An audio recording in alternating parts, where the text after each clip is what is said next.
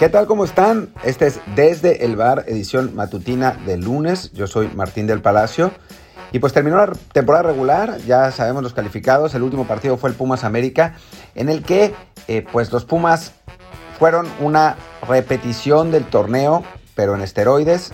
Jugaron mejor que América, dominaron, pero se cansaron de fallar. Unas fallas increíbles, una de Bigón alucinante y después otra de Dineno solo frente a la portería. La de Bigón es, más torpe, pero, pero bueno, no es un 9, ¿no? La de Dineno llega solo con remate de cabeza y, la tira fuera y después Ochoa hizo dos grandes atajadas y pues bueno, dejó, dejó fuera Pumas del, torneo. Quizás justamente porque la verdad es que estos Pumas no habían merecido gran cosa, por más que duela que duela reconocerlo, un equipo que, pues en cuanto a funcionamiento, sobre todo defensivo no estuvo tan mal, pero ofensivamente sí fue una catástrofe esta temporada. Dineno simplemente no se encontró y, y pues además el, panameño Gabriel Torres y Fabio fueron francamente lamentables, catastróficos por decirlo así.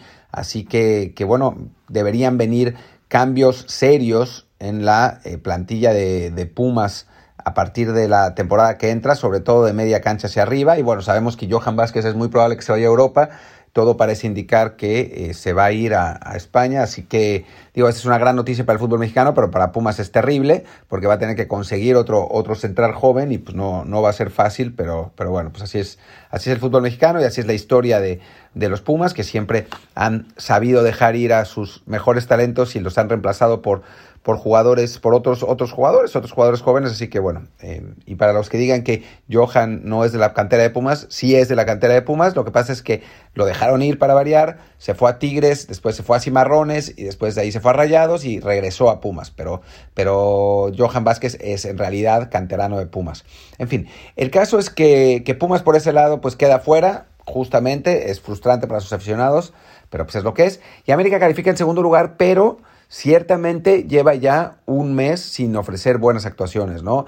En, esta ocasión se puede, pues se puede pretextar la, cantidad de ausencias que tuvo y, sería lógico hacerlo, pero sí es verdad que a partir de ese, de ese empate con Cruz Azul, el América no está jugando bien, ¿no? Pierde con Olimpia de Honduras en casa, eh, le, le, empata el, el, el Portland de visitante, ese partido lo jugó mejor América eh, también eh, saca malos resultados en la liga. América tiene que, redescubrir el, funcionamiento que había mostrado eh, al principio de la temporada si quiere realmente aspirar a, ser campeón. ¿no? Ahora tendrá la ventaja de, tener una semana de descanso que me parece que le viene bien a, a, Solari y a su gente. Obviamente tendrá que jugar entre semana el partido de, de Conca Champions que debería ganar, no puede tener una una actuación tan deficiente como la que tuvo ante el Olimpia de Honduras, más allá de las patadas, más allá de lo que sea, no puedes perder con un equipo hondureño en casa eh, y tampoco deberían poder perder contra un equipo modesto de la MLS en, el Azteca, ¿no? Así que, eh, bueno, pues esperamos por el bien del fútbol mexicano que América gane ese partido, eh, también para, para burlarnos de los, de los MLS fans.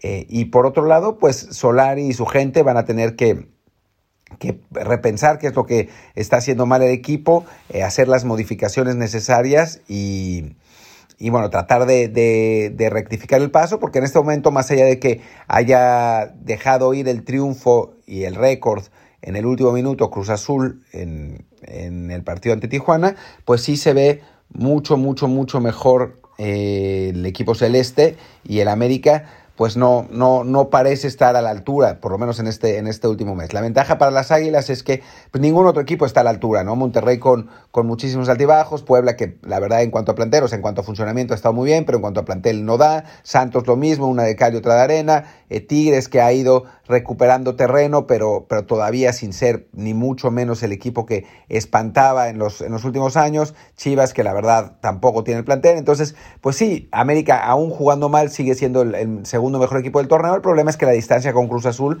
parece haber aumentado. Ciertamente, si juegan América y Cruz Azul, pues cualquier cosa puede pasar porque los celestes pues hay que reconocerlo, son, han sido hijos del, del América últimamente y, y, bueno, el, el, factor psicológico perfectamente puede pesar en un partido entre ellos. Pero en fin, el caso es que termina el, torneo regular mexicano, ya tendremos tiempo y, espacio para, para platicar de eso con Luis Friedman, eh, queda, queda tiempo para el, para el repechaje, queda tiempo para la liguilla, así que que podemos hacer un, análisis más profundo, pero por lo pronto eh, quería hablar un poco de Pumas y América, que fueron los que cerraron la jornada y que a final de cuentas pues son dos equipos grandes que, que, pesan ¿no? en México. En fin, bueno, Pumas esta temporada no pesó nada, ni, frente al marco. Pero bueno, en fin, eh, ya, ya estaremos más, más tarde con el eh, resumen de mexicanos en Europa y mañana con esta, esta ocasión matutina que le toca a Luis Herrera y también con el análisis de la Liga MX con Luis Friedman. Por lo pronto, los dejo. Muchas gracias a todos y nos vemos pronto. Yo soy Martín del Palacio, mi Twitter es arroba martín de ELP y el del podcast es desde el bar pod, desde el bar POD. Muchas gracias y chao, chao.